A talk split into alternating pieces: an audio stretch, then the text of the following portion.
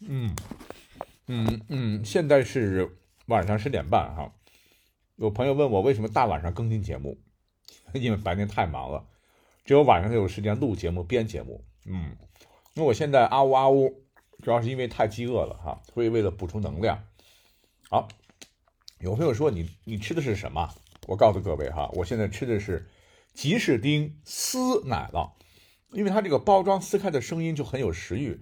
手撕、嘴撕，口感挺棒，也非常适合这个夏天运动的朋友哈。因为十斤牛奶才产一斤奶酪，高蛋白、高钙、低碳水，然后是零蔗糖，更优质的蛋白是牛奶的五倍，钙含量是牛奶的四倍啊，很香，很有嚼劲儿，味蕾很满足。嗯嗯，那朋友肯定会说了，嗯，啊呜啊呜，你嚼得很起劲儿，多少妈内啊？因为是推广期嘛，那在节目播出以后的第十一分钟左右。哎，我会告诉你如何购买。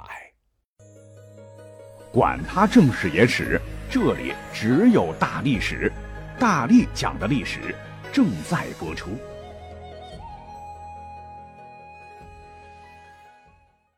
开始讲正题哈。古人常说啊，不怕生坏命，就怕起错名。倒不是因为咱们非得讲究什么五行、天格、地格、人格。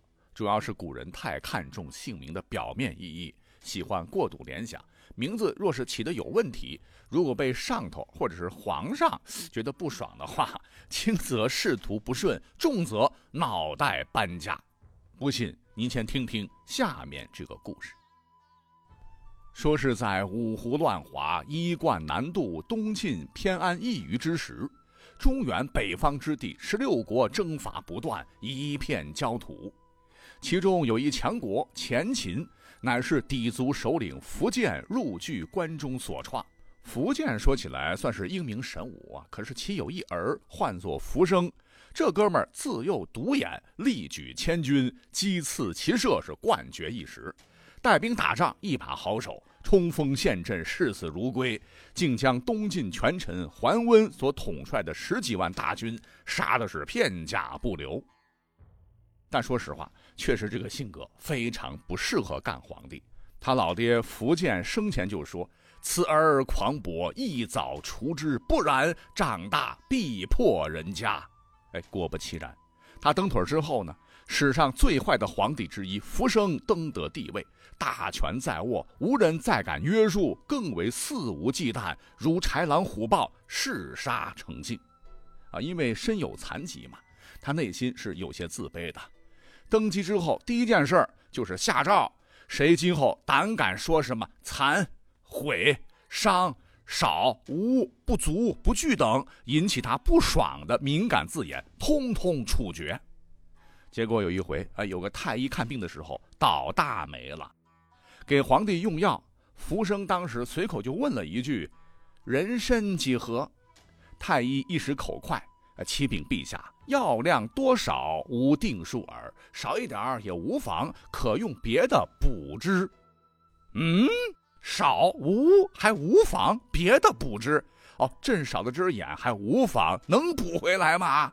当时福生是勃然大怒，顺手拿起随身带的这个凿子，冲着御医的眼睛，噗，直接狠狠插进去，顿时惨叫连连，满脸是血。他呢，竟然不解恨，又生生凿出了御医的双眼，折磨了很长时间，才将其处死。这也太残暴了哈！可能你也听出来了，别的皇帝呢，随身都带着笔墨纸砚处理国政，他不一样，弓箭配刀也就罢了，钳子、锤子、凿子也是一样不落，是专门用来随时动刑的。那别的大臣上朝是汇报工作。而他的臣子上朝，那就是鬼门关走一遭啊！在他的恐怖统治之下，前秦满朝文武，甚至是后宫嫔妃，只要是跟他一言不合，他看不顺眼，直接用刑具凿眼、截颈、抽泪、锯颈、扒皮，被他直接杀害者多达五百多人，史送外号“屠夫皇帝”。就这么个货哈，那对字眼抠的这么变态。可想而知，若是谁名字起的有问题，那就是往枪口撞啊，白白枉死。说有一天呢，他夜里边，他梦见一条大鱼在吃蒲草，醒来之后一头汗呐，觉得是不祥之兆。恰好呢，这段时间长安城内有小孩子都在传唱一首谶语，说东河有鱼化为龙，男变为王，女为公。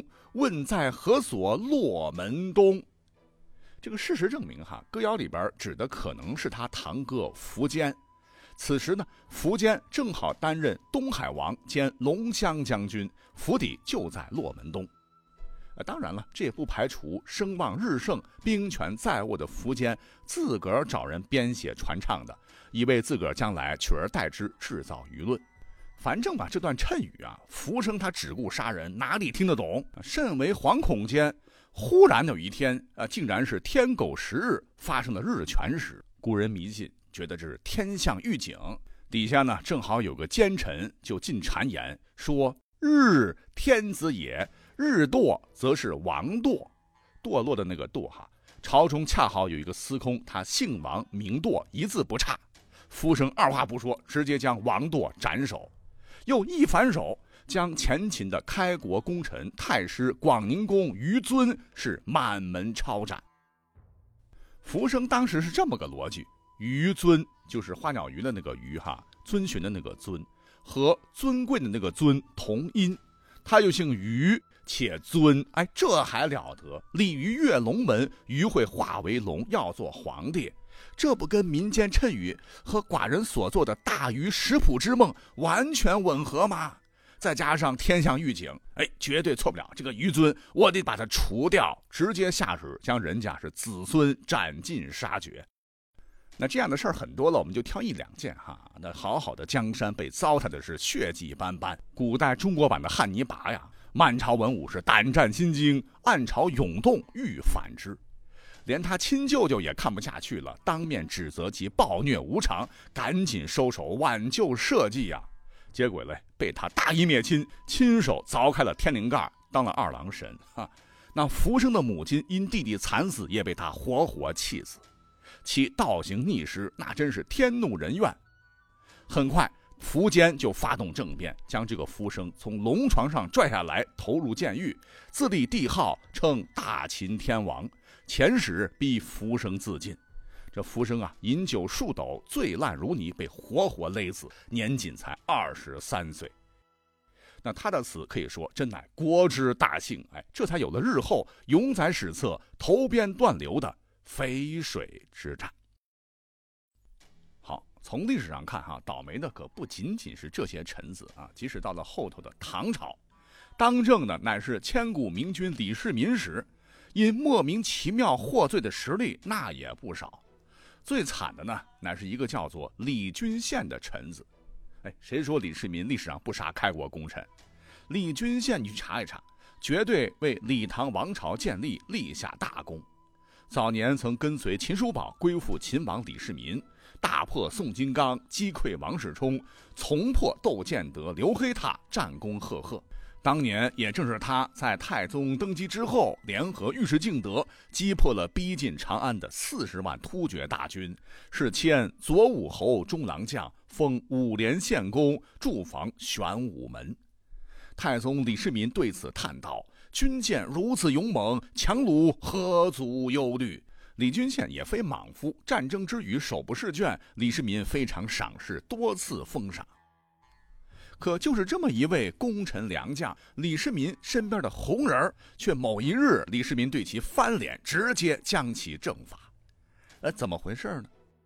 原来是贞观初年，太白金星呢多次白天出现，迷信嘛，认为不祥。占星官报，意为女主昌。好巧不巧，民间又有歌谣四处说什么当有女武王者，更有谣言明确说。唐三代之后，女主武王取代李氏而具有天下耳。对于这些个说法，李世民是非常厌恶的，毕竟关系到李唐江山社稷。话说，在贞观二十二年（公元六百四十八年）的一天晚上，李世民举办宴会啊，请了很多的功臣良将啊，君臣之间吃吃喝喝，好不快哉。中途要行酒令，李世民呢就逼大家要讲自个儿乳名。古人的乳名，呃，为了好养活，所以父母起的都很搞了。什么狗蛋儿啊、驴蛋儿了 什么的。结果呢，轮到李君羡，一脸络腮胡子的壮汉，当着大家伙的面就不好意思地说：“我我我的小名叫五娘子。”众人听罢，扑哧忍不住的哈哈大笑，哈哈哈，起了个女人的名字。但席间的李世民当时却甚为惊讶，他怎么也笑不出来，因为一二三四五的这个五娘子的五，跟预言当中的那个武术的武竟然谐音，而五娘子的娘子那就是女的嘛。再联想到李君羡的官职乃是左武卫将军，封号武连县公。属县为武安县，竟然巧合的都有武术的这个武，李世民从此便开始猜忌心起。宴会之后没几天，直接革了他的禁军职务，又找了个理由外派华州刺史。李君羡也不知为何突然被贬，他更不知道其死期将至。当时的华州呢，有位高人自称从不吃五谷，且佛学造诣很深。李君羡就找他论道，窃窃私语，二人走的是形影不离，就被特派监视的御史弹劾，说李君羡勾结妖人，图谋不轨，以此巴结李世民。李世民什么人呢？向来宁可错杀一千，不可放过一人，就迅速以谋逆之罪将其处斩，全家抄没。李君羡到死都没明白啊，为什么要杀我？多年之后，预言成真呐！啊，武则天代唐称帝，建立武周。听闻此事，觉得，哎呀，可能是替自己忙死了哈，就专门下诏，又追复了李君羡的官职。但人已死了这么多年，有毛用哈？好，朋友们，呃，我还在吃，嗯嗯，现在报价格了哈，奶酪乳制品黄金。抗饿解压，肉质口感有嚼劲，有点像熏肉和培根。嗯，吉士丁丝奶酪还不错哈，非常适合夏天运动朋友们。那从现在起到七月二十六号，第一件是二十九块九，可以使用二十元的优惠券；第二件是九块九，那超过这个期限，你如果去购买的话，也是优惠券哈。下单备注喜马拉雅，可加购儿童奶酪体验装四十克。那链接呢，就在我们进度条的上方有一个小红车车，是不是？哎。你点击进去啊，欢迎来品尝。嗯，不错。下面要讲到的这个就更扯了哈，因名被霍霍了人生。说是在北宋初年，当时的西北边陲发生了一件震惊朝野的大案，连宋太宗赵光义都被震惊了。原来在太祖时，秦州节度使李若愚，请记住这个倒霉催的名字哈，李若愚。他有个不争气的儿子，唤作李飞雄。秦州现在就是甘肃天水秦州区嘛。这个李飞雄啊，仗着官二代，胡作非为，结交无赖，欺男霸女，为恶一方。赵光义一登基的时候，就换了自个儿人，李飞雄老爸李若愚就被罢了官。于是乎，家里的日子就过得紧巴了。心怀怨恨的他，有一天就突然脑海当中，哎，闪出了一个石破天惊的想法。什么想法嘞？呃，就是五代十国英雄辈出，他非常羡慕啊，就觉得，既然太祖赵匡胤能在众多将士的拥立下当皇帝，为啥我飞熊不能领一支军队去当皇帝呢？要说这小子啊，胆儿真肥啊，把老爹以前的官服直接偷了啊，夜里边呢，竟然跑到驿站去要好马。这驿卒一看，你谁呀？